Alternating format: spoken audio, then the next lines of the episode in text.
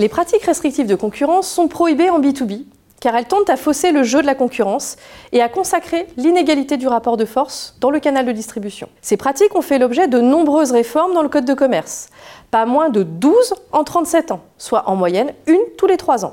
Dans le dernier état du droit sont interdits principalement les avantages sans contrepartie ou manifestement disproportionnés, les pénalités disproportionnées au regard de l'inexécution d'engagements contractuels, en cas de refus, de retard ou de retour de marchandises, l'absence de négociation de bonne foi, les conditions des contrats discriminatoires et non justifiés par des contreparties réelles, le déséquilibre significatif et la rupture brutale des relations commerciales établies, c'est-à-dire ne respectant pas un préavis écrit suffisamment long, eu égard à la durée et au volume d'affaires entre les deux entreprises. Ces deux derniers cas sont le siège de la majeure partie du contentieux devant une juridiction civile spécialement désignée. Des spécificités ont été ajoutées à propos des produits alimentaires et agricoles afin de protéger les consommateurs et les producteurs agricoles. Des dispositions encadrent également la revente hors réseau, la revente à perte, c'est-à-dire sous un seuil établi à ce qu'on appelle le triple net, incluant les remises, ristournes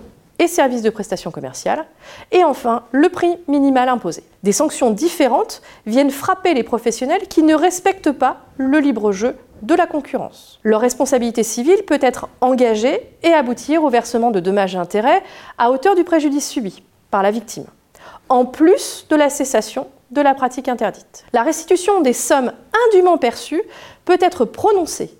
La jurisprudence y a régulièrement recours pour des sommes atteignant plusieurs dizaines de millions d'euros.